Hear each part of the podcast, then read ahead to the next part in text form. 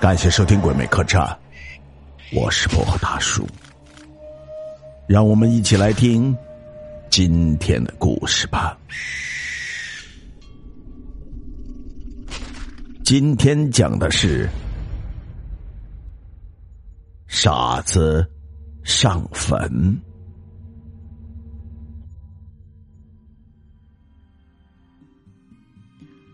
白德才的小儿子是一个傻瓜，让他去打醋，他很可能会打回酱油；让他去买凉粉，他八成给买成豆腐。就是这样一个傻子，在今年的清明节却负担起了为白家上坟的重任。所谓上坟，就是清明节那天，家家派出男丁，携带铁锹、镐头。香表贡品到自家的坟茔，把一年来被雨水冲走的泥土重新填补在坟头之上，然后摆上贡品，点燃香表纸钱，这样坟头上有了新土，有青烟缭绕，纸灰飞扬，就证明这一家后辈有人，有香火相传。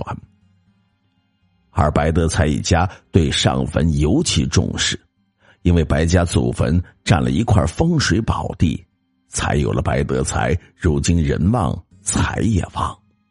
最初，谁也没有把这块地看在眼里。那块地原属周家，是个水洼，早先还可以栽几只莲藕。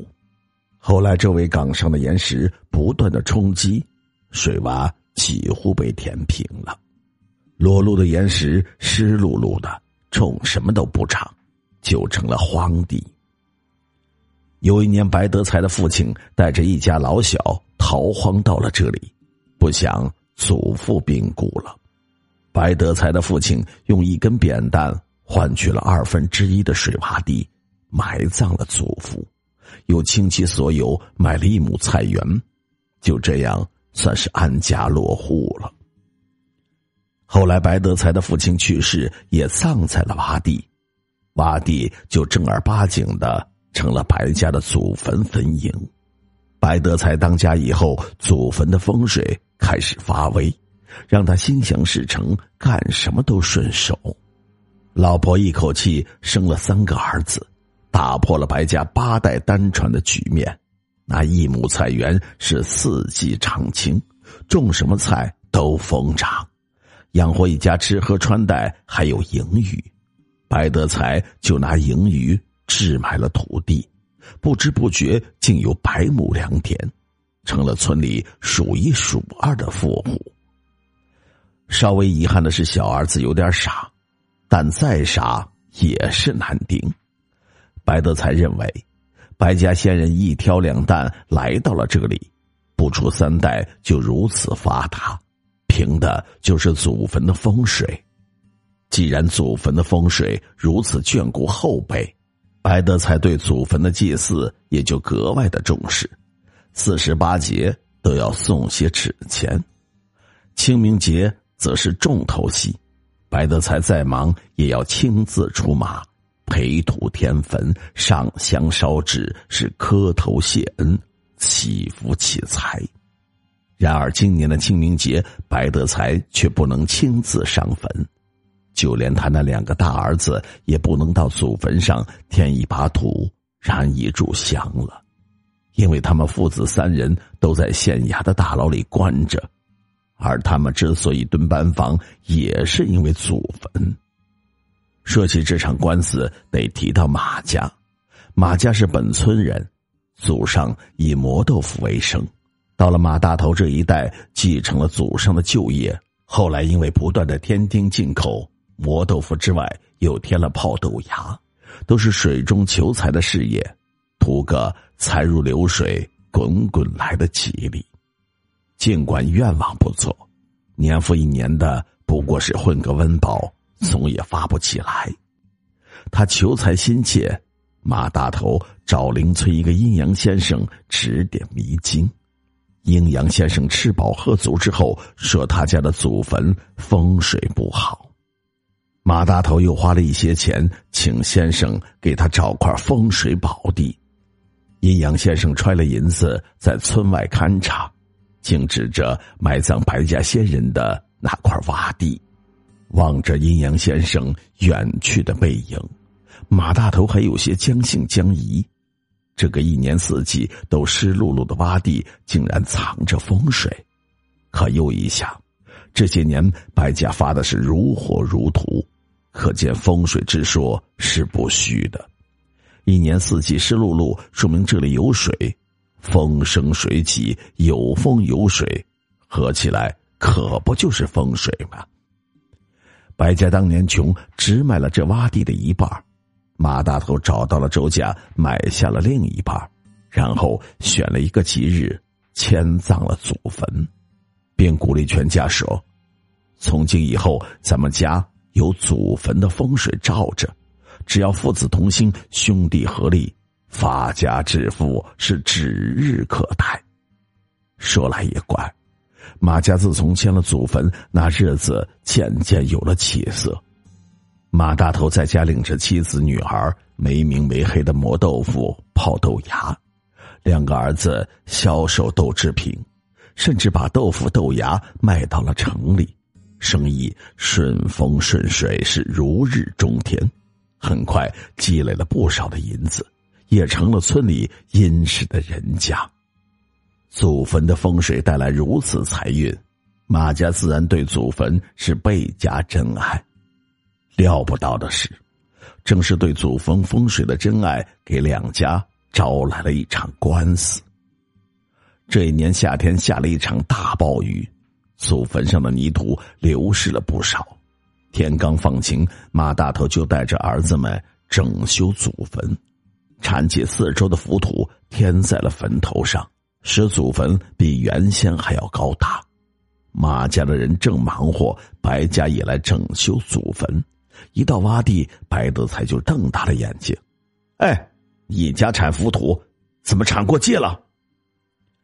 两家的坟地中间立有界石，马大头站在中间看了一看，刚才只顾添坟，没地方真的铲过界，不过也不多，顶多越界了四指宽。马大头抱抱拳，表示歉意：“哎呀，对不住了，白大哥，多铲了两筐土。”我让娃娃们去那边岗子上抬几筐还你。白德才说：“别处的土再多我也不要啊！我只要我家坟地的土，我这边的土是从祖坟上留下来的，沾了风水灵气，一筐也不能少。”马大头说：“你这不是难为人吗？”白德才说：“不难为你，让我的娃子。”从你家坟上挖两筐土就行，刚才你说的顶多两筐土。这地方的习俗最恼人的事情，莫过于挖祖坟上的土。马家父子一字排开护着祖坟，谁敢动手？白家自以为正义在手，举着家伙硬往上冲，取回自己的土，有什么不敢？两家都是父子兵，狭路相逢，顷刻间血肉横飞，都是伤痕累累，血染了风水宝地。接下来，两家先各自用药养伤，然后花钱请宋师写状纸，再摆酒席，请客贿赂事业，向县老爷告状。县老爷是一个吃了原告吃被告的刁官，得了白家的银子，判马家败诉。你天祖坟无可非议，怎可越界取土？先打后罚，让马家吃了不少的苦头。吃了马家的贿赂，又改判白家无理，不就是两筐土吗？人家又不是不还给你，怎么就可以动手打人啊？先罚后打，同样让白家苦不堪言。两家自是不服，脚跟脚的。去府衙喊冤，知府见是小事一桩，不予受理，发回县衙重审。县老爷大喜，正要把原告、被告再吃一遍，不料噩耗传来，老爹去世。按照规矩，回己丁忧，只好把这块肥肉留给了后人。新老爷却与前任不同，先分头传唤两家当事人，又去村里做了调查，弄清了纠纷的来龙去脉，这才升堂判决。新老爷把两家行贿的银子摆在了大堂上，语重心长的说：“纵观这起纠纷，真如借斗之危，可你两家却打的是头破血流，诉讼将近一年，浪费了许多大好的时光，实在是不值。我也不收你们的贿赂，只要你们即刻息送，握手言和，回去种地经商。”把日子过好。白家占理不肯就此罢休，表示定要向官府讨一个说法，至少让马家当堂道歉，并赔偿这一年的损失。马家也不认为自己理亏，是你白家先动手打人，才造成了流血负伤，才造成这将近一年的损失。既然你白家要上诉，我姓马的。奉陪到底。新老爷哦了一声说：“哦，你们两家都有理，倒是本官判决轻了。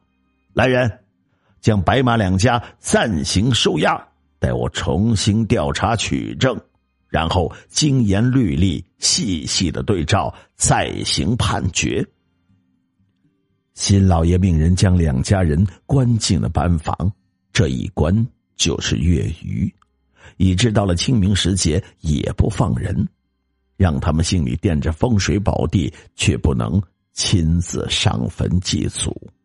这就轮到傻子上场了。这地方的风俗，女人是不能上坟。如果女人上坟，那就说明这一家已经绝后，是一件很伤人的事情。白德才和两个大儿子都在蹲班房。那就只能傻子去了。傻子跟父亲兄长上过坟，程序倒还记得：先给坟上添土，然后摆上贡品，点燃香表纸钱，跪下磕头祈祷。至于祈祷些什么，恐怕连他自己也不知道。古诗云：“清明时节雨纷纷，路上行人欲断魂。”可是路上的行人看到傻子的举动，别说断魂，连哭都哭不出来，干脆破涕为笑，因为傻子填的是马家的坟，人们围着那片洼地，像看猴戏一样看傻子，傻子却浑然不觉，填了马家的坟，再填自己的祖坟，同样的培土，一丝不苟，同样的。摆贡品、烧纸钱，一视同仁。做完这一切，才抬起头给围观的人们打招呼：“哥哥也来磕头啊！”傻子不懂辈分，大家也不跟他计较，只在心里好笑。白德才为两筐土与马家打的是头破血流，他的傻儿子却给仇家上坟，白德才知道了，还不得给气死啊！倒是马大头先知道了傻子上坟的事情。清明时节不能祭拜祖宗，马大头是寝食难安，就用重金买通了看守，趁着夜色溜了回来。老婆说：“白家的傻子早把坟上了。”马大头还不相信，跑到了洼地一看，祖坟焕然一新，一堆纸钱尚未燃尽，些许青烟。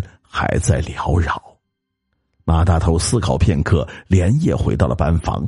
天色微明时，就催促狱卒速去通报新老爷，即刻撤诉西送，愿意向白家赔礼道歉，愿意赔偿白家的损失。新老爷升堂，问马大头：“你怎么想通了？”马大头通报了傻子上坟的事情，情绪冲动的说。哎，不管傻子是有意还是无意，我都从心里感激他。我们这些人呐，自以为精明强干，哎，其实连个傻子都不如。不就是两筐土吗？何必伤人伤财？回去我就从坟上取土还给白家。白德才也早做够了班房，连声的叹息说：“哎，那两筐土，我是不要了。